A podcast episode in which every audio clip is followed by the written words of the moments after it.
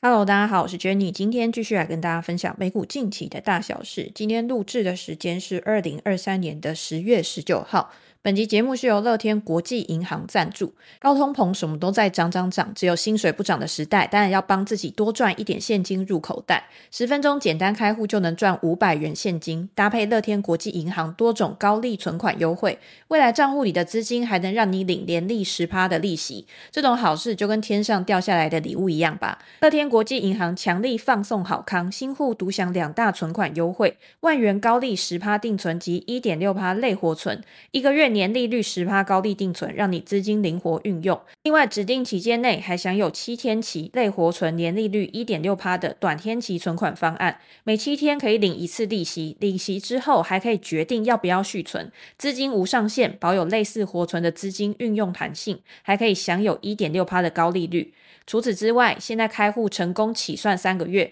缴费金额都能有十趴优惠，每月回馈上限一百元，活动期间最高可以领到三百元，连缴费都能拿到现金回馈。这么多超优的活动，当然不能错过。投资理财不能只会想不行动。现在马上开户，输入我的推荐码，并于指定的期间内登录乐天网银 App，就能拿现金五百元，踏出第一步，朝向财富自由更进一步。详细的说明、优惠码跟开户链接，我都会放在资讯栏，大家可以点过去参考。好，那我觉得这一次乐天国际银行的活动算是真的还蛮优惠，我自己也有去开一个账户。就像我们这段期间在跟大家分享美股金融股，你就会看到这些金融股，虽然说它的存款还是有外流，但是大家就是比较想要把资金去放在高利的地方，可是又不想要锁太久，因为现在股债都是一个比较疲弱的状况。之后如果有反弹的话，客户也希望可以把现金很灵活的去做一个新的配置，所以短天期的活动对于投资人来说一定是比较好的，因为你在未来你不需要怕解约的时候会有什么额外的费用啊或成本啊，或者是还要去扣掉你原本应该获得的利率，所以大家可以点过去参考一下。那我们当然还是要回到美股市场去看一下昨天的表现。昨天美股市场从开盘开始，我觉得就还蛮弱势的。一路走到尾盘的时候，虽然对于财报的期待有稍微拉起来一点，但是那个拉上去的幅度不是很大。到最后收盘的时候，三大指数加上费城半导体指数，还是都收跌一个 percent 以上。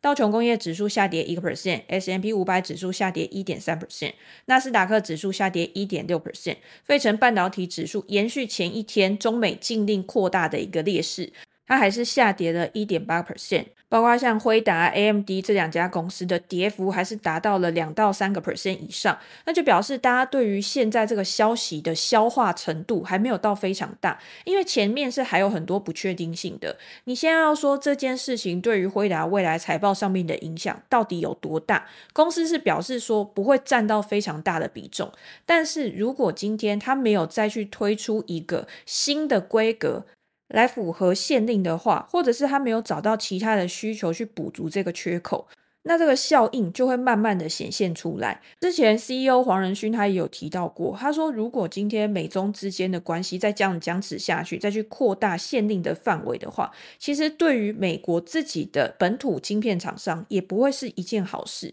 因为中国跟美国就是两大强权，他们对于科技的投入一定都是不遗余力的。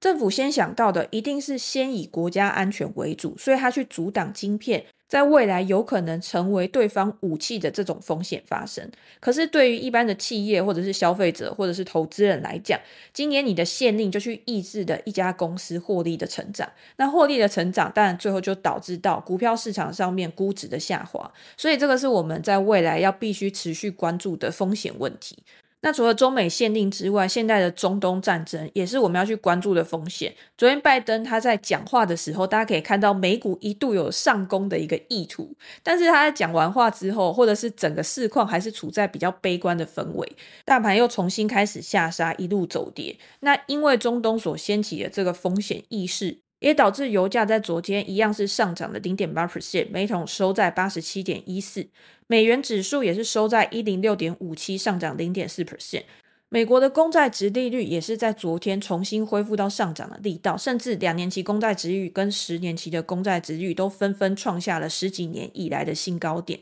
两年期公债殖利率昨天收在五点二二七 percent，十年期的公债殖利率收在四点九一一 percent，创下了二零零七年以来的最高点。在昨天，美国的财政部也续发了一百三十亿美元的二十年期公债，得标的利率达到五点二四五 percent。创下了二零二零年五月二十以来彭博的数据最高的纪录，投标的倍数二点五九是低于前值的二点七四，表示说对于美国公债的需求仍然是比较低迷的一个状况，需求不振，价格下跌，或者是对于未来通膨的升温，都会去导致债券殖利率的上涨，也压抑了资本市场成长股他们的估值表现。但是我们也可以看到，昨天联准会的官员出来谈话的时候，其实就会维持一个比较中庸、比较鸽派的立场。像是纽约联储的行长威廉姆斯，他就表示说，利率将在一段时间内保持在限制性的水准，让通货膨胀可以回到央行的一个目标。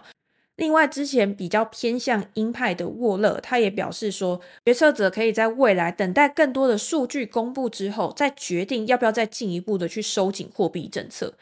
如果大家去回忆一下上个礼拜其他的联准会官员出来谈话，他们也会认为说，现在殖利率的飙升呢，已经就等于是再一次紧缩的效果了，所以没有必要再去做大动作，再搞得市场崩盘之类的。今天联准会的主席鲍威尔也将在纽约经济俱乐部发表讲话，大家也很关注说他会讲出什么东西。不过我自己会觉得，大家每次都很关注这种事情，但是实际上出来之后，他只是照稿演出。再重复一次他之前所说过的话，那可能再加一点近期发生的不确定性事件，造成未来的一些风险担忧啊。但是对于整体的盘势不会到太大的影响。那除了债券殖利率会影响到大家在股票、债券上面的配置之外，我觉得就想要购买资产的人来说，也是一个非常重大的冲击。我们可以看到，在昨天盘中的时候，美国三十年期的房贷利率已经一度升到八 percent。这是自两千年以来首次升到八 percent 以上，而且如果你去看抵押贷款的需求量的话，也已经降到了一九九五年以来二十八年的低点。在高值利率的情况之下，去打压房市的效应越来越明显。昨天公布的美国九月新屋开工数据，虽然还是较上一个月加速，但是是低于市场的预期，营建许可回落高于市场的预期。虽然说这个数据并没有到非常的悲观，或者是看整体市场非常的弱势，但是如果你在搭配成屋销售之前的一个数据的话，就会发现房屋销售的数字已经是自二零零八零九年这地产危机泡沫之后最差的一年。它这个金额其实也是价跟量之间的堆叠。在二零二零年疫情之前，可以看到的是房屋的销量跟房屋的价格都是持续的在成长的。这个跟整体大环境处在低利率的环境一定是有很大的关系，它去推升资产价格的上涨。可是到了二零二零年的高峰之后，你可以看到二零二一、二零二二、二零二三就开始呈现下滑的局面。这个下滑的局面并不是像我们在零五零六年看到的那样，是由于房屋价值的大幅下滑所导致的，而是因为量的放缓。今年房屋的价格都还是处在高档，但是因为利率很高，或者是屋主惜售，他不想要把他的房子拿出来卖，造成房屋的库存是非常低的，也有供应链的影响。你今天没有供应链，你没有材料，你没有办法盖房子，自然而然需求存在，又去推升了价格的上涨。所以现在主要还是交易量的低迷，去导致这样的一个情况。那未来有没有可能在因为利率长期处在比较高的位置，导致大家的需求可能也开始下滑了？今天就算供给有提升，价格下来，那可能也没有办法去刺激买气。那这个时候对于未来的经济可能就会有更深的一个影响。美国联准会昨天也公布了他们的褐皮书，褐皮书主要就是去监控整个经济环境的变化。它在里面也有讲到。房价继续是以温和的速度在上涨的，但是整个消费者的支出是处在比较参差不齐的一个状况。因为消费者对于价格更加的敏感的，今年服务支出其实也有放缓的一个趋势。可是，在薪资部分，薪资的成长也是属于比较温和的。之前大家很担心说，服务通膨、薪资的上涨会造成未来的一个停滞性通货膨胀。但是现在雇主开始有一些应变的做法，比如说我不加薪，但是我愿意让你更多的时间是在家工作的，去取代这个加薪的方案。那对于某一些求职者来说，他可能就是更具有吸引利的。那另外，企业预计说，未来几季的价格上涨速度会低于前几季，也就是市场的共识是认为说，通货膨胀在加速恶化的情况应该已经消除了。现在我们要去担心的是，未来的消费动能有没有办法去支撑美国的经济继续往更好的地方去迈进。那美国是全球最大的资本市场，那第二个重要的经济体当然就是中国。中国其实我觉得它算是走在比较前面的，为什么？因为它是率先开始去做宽松的动作，它的经济也是最快去下探、最快去陷入到衰退的一个局面的嘛。昨天中国的经济数据里面，虽然说零售销售优于市场的预期，不管是从餐厅、酒类到汽车，各种商品的支出开始逐渐的恢复，失业率也降到五个 percent 以下，使得中国的经济在第三季的时候，比去年同期还要成长了四点九 percent，比上一季也成长了一点三个 percent。看起来好像中国开始要进入到复苏的一个轨道上面，可是如果你去看其他的一些数据的话，包括现在房地产市场并没有好转的迹象，碧桂园的违约开始有一些坏消息的传出来，像是从一月到九月，中国房地产市场的投资就比去年同期还要下滑了九点一个 percent。虽然说中国它开始有一些激励措施想要去支撑房地产市场，但是目前看起来是还没有什么效果出来的。那第二个风险当然就是地缘政治、中美限令的一个支撑。现在看起来，包括像电动车、晶圆制造或者是再生能源，在中国的产业里面都算是成长表现还比较好的。可是，在中美限令的执行之下，会不会导致在未来这一些产业也开始走下坡，让中国的经济又面临到更多的挑战？你现在房地产市场都还没有很好的去做一个稳定，那又再加上制造业的问题，最后传导到的可能就是消费市场。消费者信心的滑落，没有办法去让他们有更积极的支出行为的时候，那中国它要保持到它希望五个 percent 以上的目标，在今年或许还可以达到，但是在二零二四年之后。是不是还可以维持一样的步调？这个就是要再持续观察，也是中国的市场，或者是像一些中概股啊，它没有办法在现阶段就有很好表现的原因，因为永远都是根据预期心理在做决策的。当你认为前景不明确，当你认为中国经济并没有大家想象的那么好，可能一时的刺激只是一时爽而已，那它当然就是一个短期的效应，它没有办法去衍生到一个更长期的趋势，这个是大家要比较关注的一个问题。好。那消费当然就跟很多的财报有关系，因为财报很多都是消费品。你今天经济好的时候，这些消费品才能更好。比如说像特斯拉，不管是在美国市场跟中国市场都非常的重要。昨天公布最新的财报之后，在盘后下跌快要四个 percent。第三季特斯拉的营收达到两百三十三点五亿美元，比去年同期还要成长了九个 percent。但是这个数字是低于市场预期的年增十二 percent 的一个数字。经调整后的每股盈余为零点六六美元，也比去年同期还要下滑了三十七个 percent，毛利率十七点九 percent，比预期的十八 percent 来得低。那当然，今天汽车的毛利率十六点三 percent，也是低于市场分析师的预期。在过去这一段时间，特斯拉持续的下滑。本来在上一季的时候，公司的管理层还表示说，汽车的毛利率应该要维持在二十 percent 以上，但是现在还没有达到他预想的一个目标。再加上他为了要去提高它的产能、它的生产效率，所以他也会去更新他厂内的一些设备，这个都是去影响这一季的营收跟获利不如预期的原因。所以在这一份财报里面，当然利多的因素是汽车的交付量确实有在成长了，其他的业务包括像碳卷啊、能源啊，也是有在持续成长的。但是这些正向的贡献没有办法去完全的抵消降价以及其他成本上升带来的负面影响。在电话会议上，特斯拉的 CEO Elon Musk 也表示说，Cybertruck 在十一月或者在年底的时候会开始去做生产，但是实际要到二零二五年。才可以达到更稳定的一个交付，达到二十五万辆。目前已经有超过一百万人预定了 Cybertruck。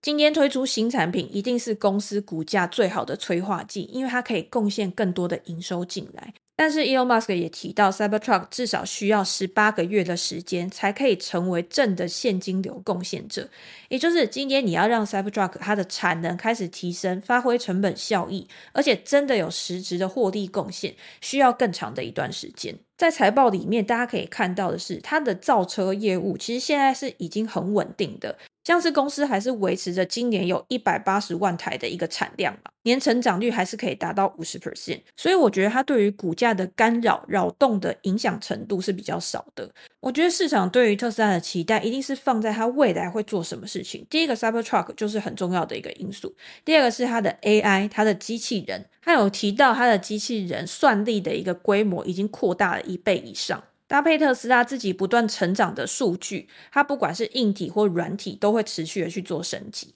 现在可以看到的是，特斯拉正在慢慢的从一个汽车厂商更进化，然后更进阶到用 AI、用数据去推动的一个软硬整合商。那在这一段时间，它一定是需要花费更多的资本支出的。所以，我们也可以看到它的自由现金流八点四八亿美元，比去年同期还要下滑了七十四 percent，比上一季也下滑了十六 percent。现阶段可能就是处在一个过度的转型期，那就要看原本只有特斯拉的人，他对他未来的股价有没有信心，他是不是继续可以做 buying 后动作？那其他的投资人是不是也会愿意再把资金去投入到特斯拉的股票上面，去推动股价的上涨？在多空双方之间的拉锯，就导致了特斯拉在近期股价真的就是呈现一个盘整震荡的一个局面。可是，如果大家今天看到特斯拉开盘之后，它股价下杀，跌破半年线，甚至要去回测年线的时候，那短线可能就会呈现比较弱势的格局。我觉得，真的想要做价值投资，或者是你想要更低价买进的时候，